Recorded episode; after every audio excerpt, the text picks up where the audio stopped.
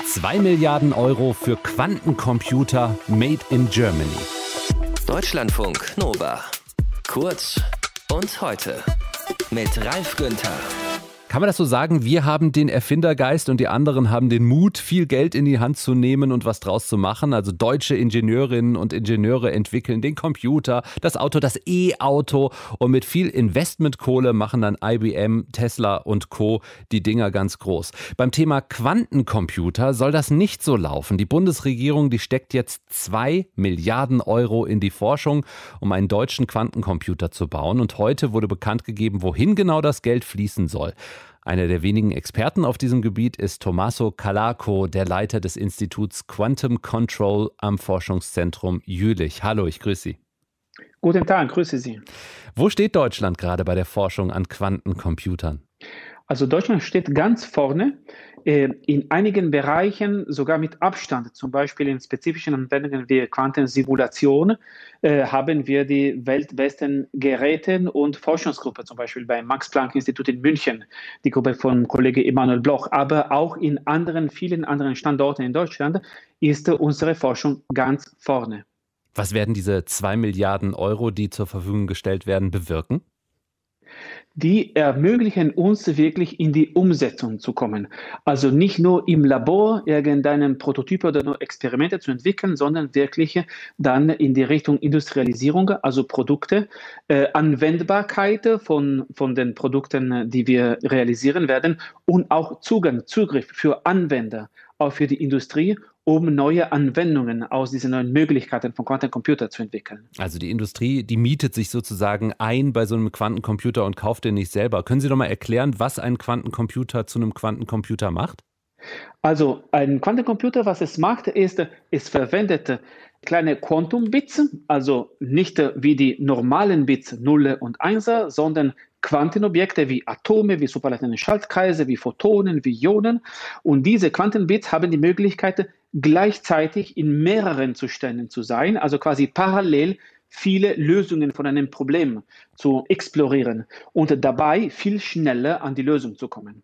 Sie selbst bekommen bald einen Quantencomputer aus Frankreich für Ihre Arbeit. Wie sieht denn der aus? Wie müssen wir uns so ein Ding vorstellen? Sieht so wie ein größer Kühlschrank, könnte man sagen. Ja?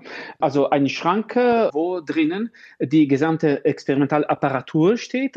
Das ist ein Computer von einer französischen Startup-Firma, die im Rahmen von einem Pilotprojekt von der Europäischen Kommission, eben in Kooperation mit Frankreich und anderen Mitgliedstaaten, also jetzt in zwei Exemplaren geliefert wird. Einmal in Jülich, einmal in, in Paris.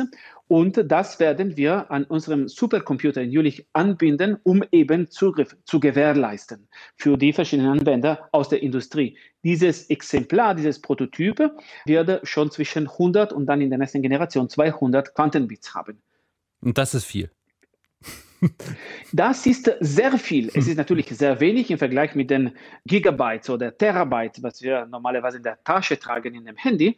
Aber wenn wir denken, dass Google mit 53 Quantenbits bereits eine Rechenaufgabe lösen konnte in zweieinhalb Minuten, die das größte Supercomputer auf der Erde in 10.000 Jahren nicht mal lösen könnte, da sehen wir, was 100 bzw. 200 Qubits bewirken können da können wirklich schon die ersten relevanten Anwendungen anfangen äh, auszuloten. Also nicht, dass ich einen Quantencomputer bräuchte, aber wird der irgendwann auch mal kleiner, also von dieser Kühlschrankgröße runter auf iPhone-Größe?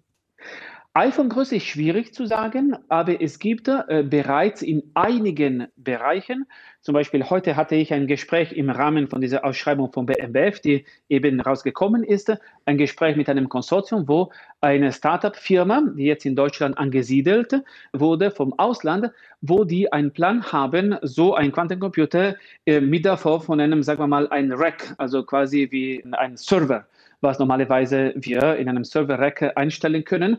Das wollen die produzieren und es ist auch ziemlich glaubwürdig, dass das in den nächsten Jahren geschehen wird, basierend auf einer alternativen Technologie.